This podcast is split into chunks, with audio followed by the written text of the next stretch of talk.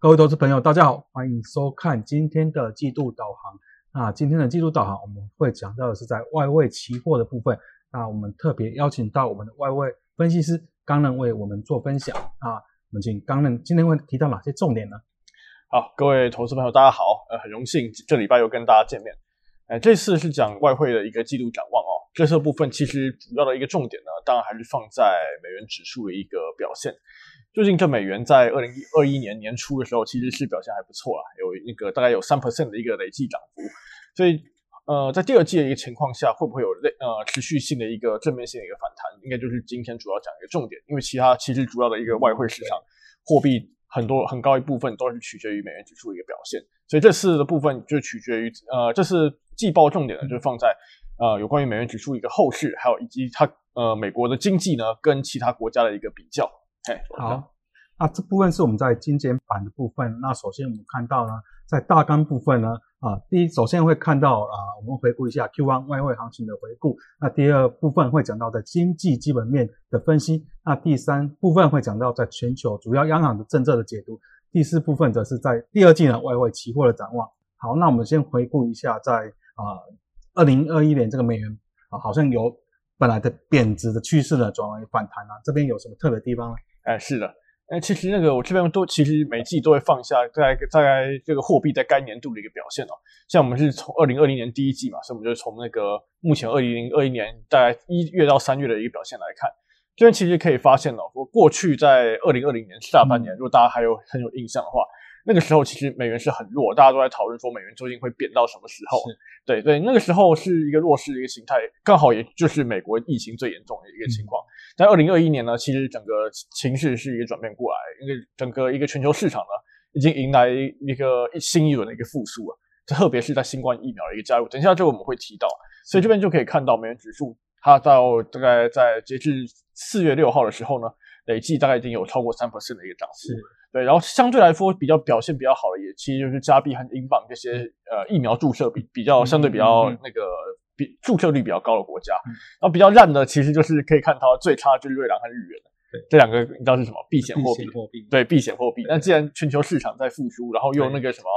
呃，股市又屡屡创高一个情况下，那也很乐观。对对，那这种状况。避险货币自然成为抛售的对象啊。去年其实越南和日元表现不错，但跟各我可以跟各位说，这两个货币早就已经跟基本面脱钩很久了。对，完全是靠美元的一个弱势才把它们撑起来。现在美元反弹，自然没他们两个的事，他们就会呈现比较弱势一个一个整体。所以对避险货币接下来的一个呃呃中长期的一个展望，应该就会比较弱，因为基基本上二零二一年是个复苏年。以上是对货币的一个简单的看法。好，那。就各国，我们知道，其实呢，在疫情爆发之后，各国都有推出一些救市的措施。不过看起来，因为包括疫情的控制啊，或是纾困的等等，那各国好像特别在欧洲近期又一些呃变种病毒等等，好像又这个经济或是封锁措施又持续的强化。那看起来呢，我们看到这边这个图好像就是比较在啊疫情前的 GDP 跟前一季的 GDP 的比较。是，这个其实就是说，在那个二零二零年第四季 GDP 的一个水位啊，就是绿色那个 bar。还是在比较说跟疫情前的一个呃 GDP 的一个一个发展，这边其实可以看到一些国家，像是中国啊、土耳其，其实他们的一个 GDP 不过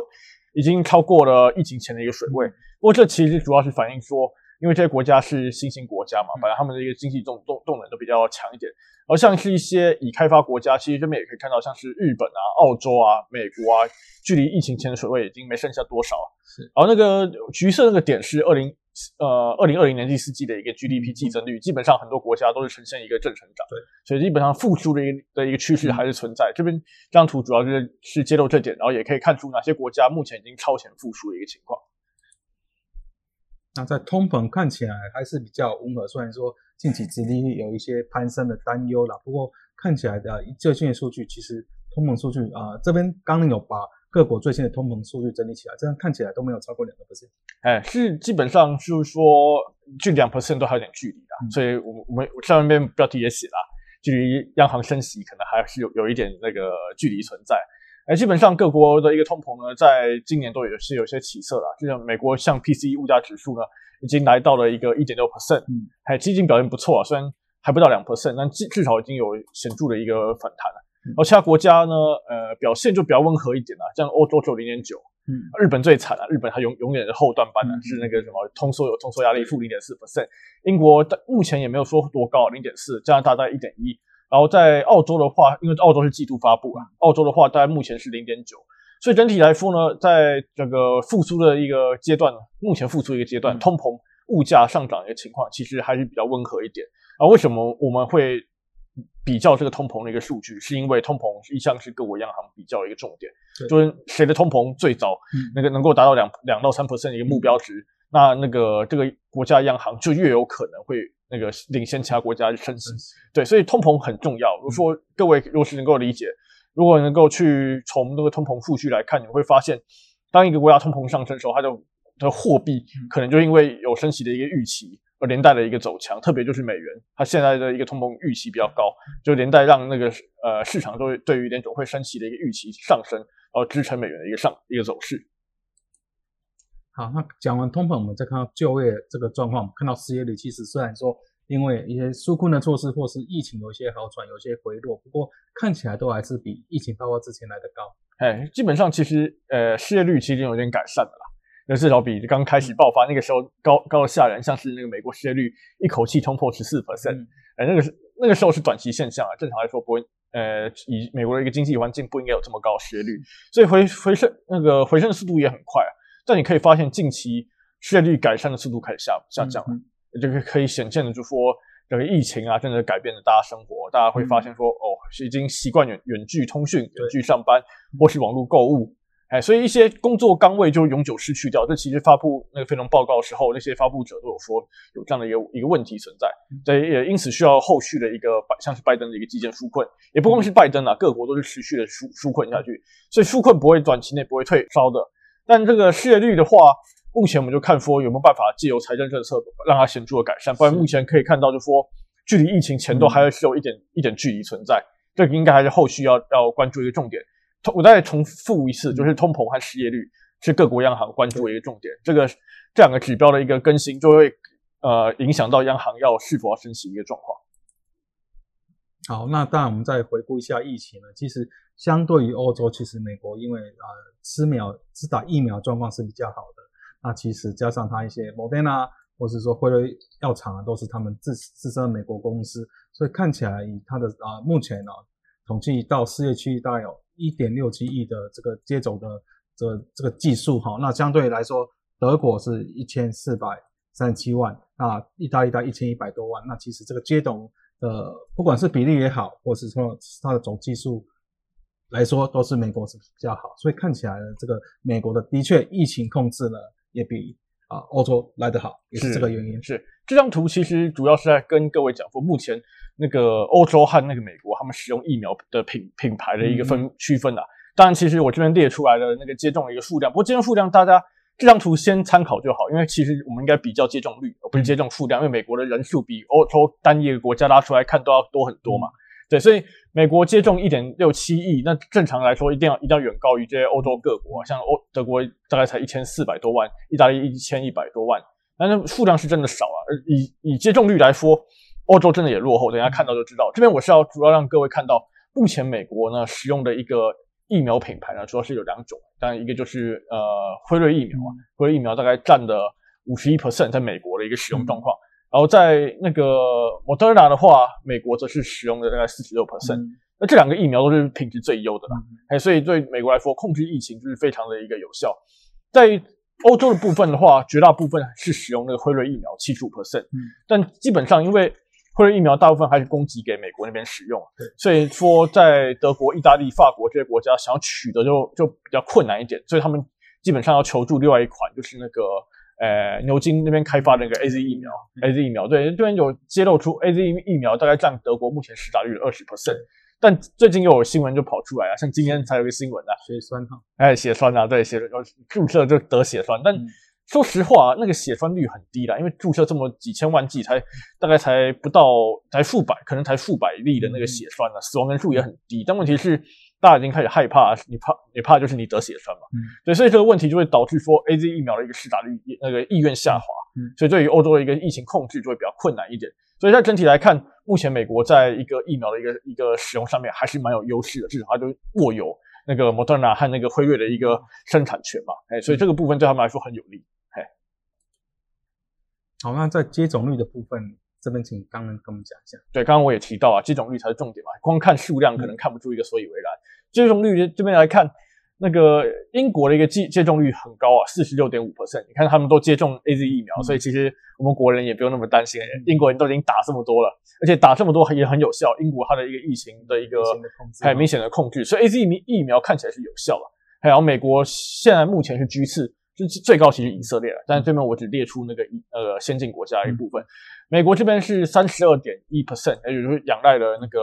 诶辉瑞疫苗还有那个莫德纳疫苗一个部分。那至于在后面呢，就可以看到欧洲真的表现相对来说进度是蛮蛮落后的。那个法国大概十三点六嘛，然后这整个欧洲大概十三点三，然后是是说是十三点三，那个意大利、西班牙、德国全部都落后，嘿，全部都低于这个值。然后那个。哎，瑞士也只有十一点一，瑞士不属于不属于欧盟了。嘿，然后全球的一个这边要留意到，你看可以看到那个全球的一个施打率才四点八。嗯，刚刚我们可以看到那个英国四十六点五嘛，然后美国三十二点一，结果你会发现，就全球的一个数量才四点八。对，所以就是疫苗是掌在掌握在呢欧美主要的先进国家，那特别是在美国，好，或是说是在以色列等等。对对对，所以我提提出这点就可以要说明，就是说世界上还有很多地方都还没有疫苗，然后这个会导致病毒可能会有一个变种的一个风险。对，其实各个大机构也都有提到说，像今年二零二零年这个经济整个来说是。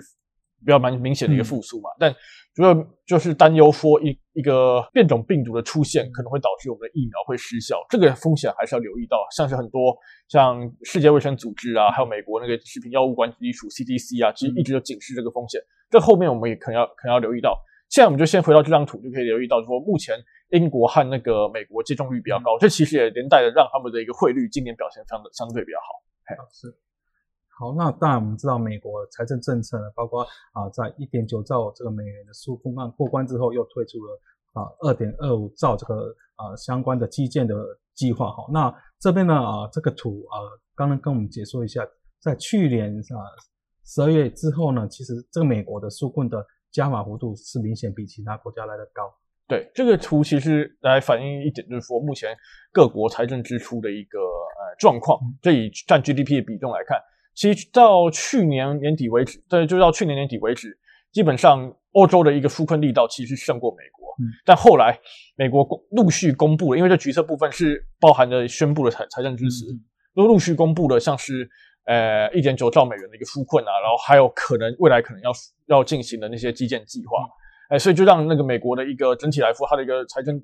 的一个支持力道。就比欧洲和日本要高很多，这连带会让美国一个经济呢，可能会相对比这两个国家稳定。那当然，我们知道汇率是相对性的，一个国家它经济体质比较好，或经济成长率比较比较强的话，那对美元就是一个比较正面的一个一一个效用。好，那我们看到央行的态度，当然整个央行啊，不管是美国的 Fed 或是欧洲的 CB，其实或是利央等等，它的态度都还是宽松，都还是啊强调要持续的救市的状况。那也不过就这几个央行的比较呢，啊，它资产负债表占 GDP 比重这边有没有看到特别地方？还是其实我我们这边就没有比较各国央行的一个政策，因为各国央行政策在上个礼拜的一个指数季报其实有今之前有提到，上礼拜如果可以各位可以回去再回去看那段影片，那个易中经理其实已经有介绍联准会还有那个欧洲央行及诶中国人民银行的一个状况，所以我这边就不再赘述。如果各位有兴趣的话，可以再去看我们过去的一些报告。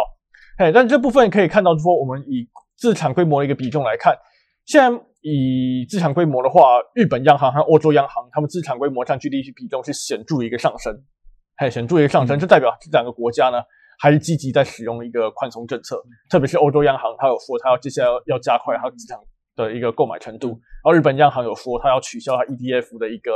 呃，购买的限制额度，因为基本上他们都觉得说，啊，现在这个宽松力道可能就是不够了，他们的通膨永远都上不去，就业市场就无法改善。那美国的部分，大半大家可以看到，美国是那个红色那条线，有点准会的一个市场规模占 GDP 比重，实际上美国的一个资产规模还是很高，大概有大概七兆美元的一个水位。那这边也可以看到说，它的它的一个呃资产规模占 GDP 比重其实没有那么高，大概三十 percent，就他们货币政策没有使用的像那个日本央行还有欧洲央行那么疯狂。这两个国家实在颇疯狂，也可以看到。对，然后目前日本央行和欧洲央行还有持续他们资产规模占 GDP 比重还有持续上升，但美国已经维持在一定的一个水位，其实就是意意思是说联总会呢，虽然目前没打算推出宽松啊，可它进一步加码的一个预期暂时是没有没有在增加，嗯，就暂时不需要进一步加码，所以在整体来说，以那个货币政策的一个前景来看，联总会应该有机会。比这些国家央行更早去结束一个宽松政策的一个状况，其实我们也知道，日本央行和欧洲央行负利率非常久。对对，所以这部分就可以展现出美元在这方面的一个优势存在。好，那这边呢，啊，刚刚是把接种率，还有包括整个外汇的走势，今年以来的这个升贬的状况。那这边的图好像，呃，其实可以看到一个蛮明显的结论，就是其实接种率高的，它其实货币就相对比较强。哎，对对的，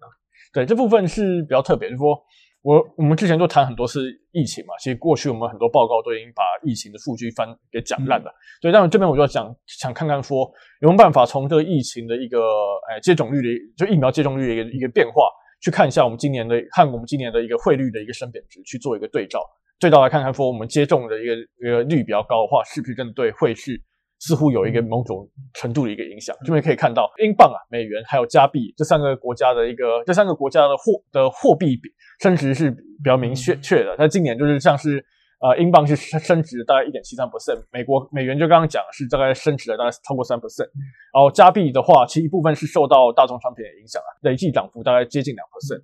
但同时呢，他们的一个疫苗接种率也都很高，尤其是英国四十六点五嘛，美国三十二点一，然后加拿大大概也有十五点五嘛。哎，这边然后你们你们可以看到绿色那几个绿色那几个国家，欧欧洲、澳洲、纽西兰和日本，他们接种率都很落后，然后他们今年的一个汇率表现真的也蛮弱的。从这边可以看出来，就说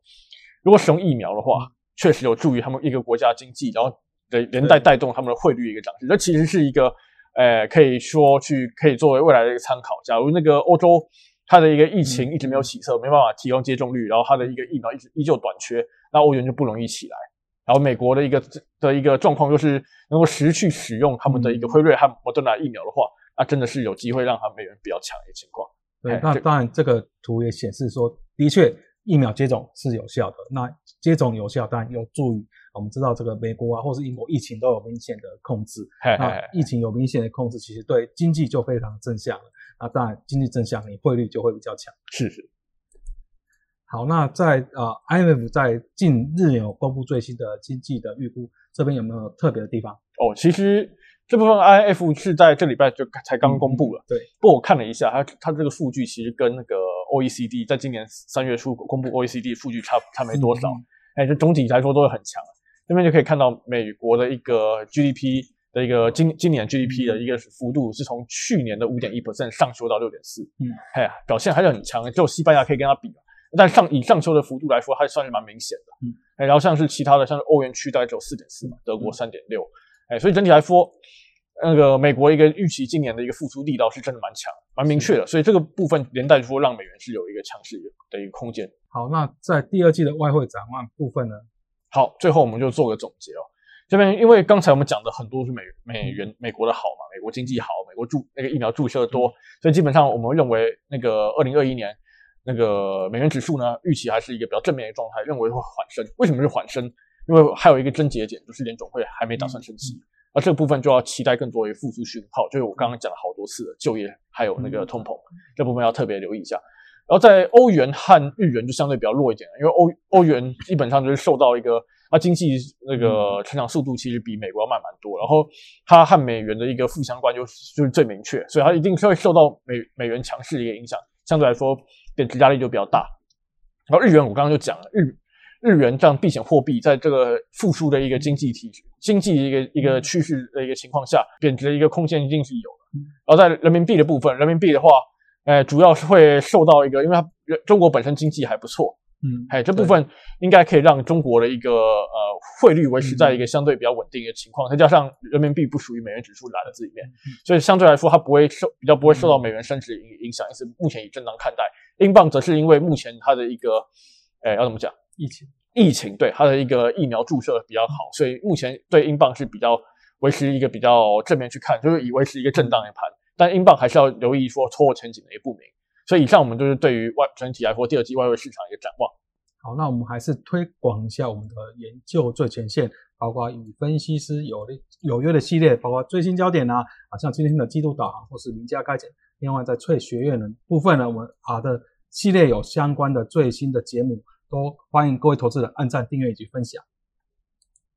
那以上是今天的季度导航，谢谢，谢谢。